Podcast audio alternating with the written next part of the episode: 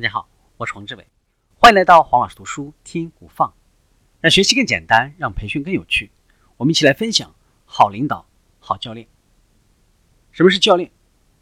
教练将人们的潜能释放出来，帮助他们达到最佳的状态。教练关注的是未来的可能性，而不是过去的错误。我们的一部分潜能可以通过教练的方式得到激发，并且呢可以持久。虽然不是超人的水平。但是一定会远远高于我们通常的水平。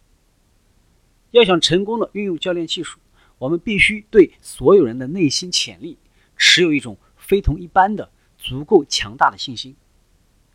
可以使用教练方式的场合包括了激励员工、考核和评估、授权、任务绩效、解决问题、计划和回顾、团队建设、员工发展等等。教练的目标就是帮助人们建立察觉力。责任感和自信。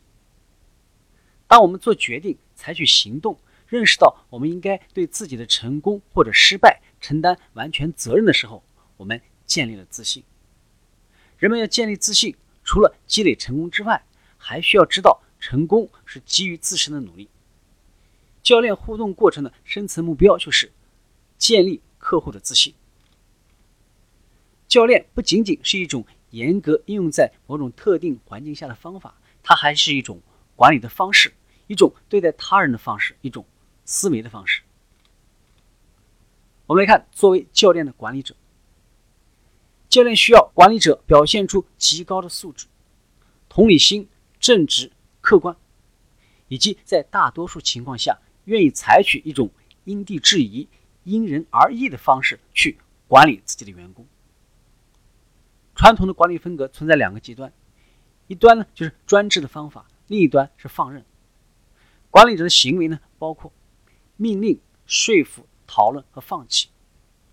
大多数管理者将自己定位在两个极端之间的某个地方，但是教练处于一个完全不同的平面。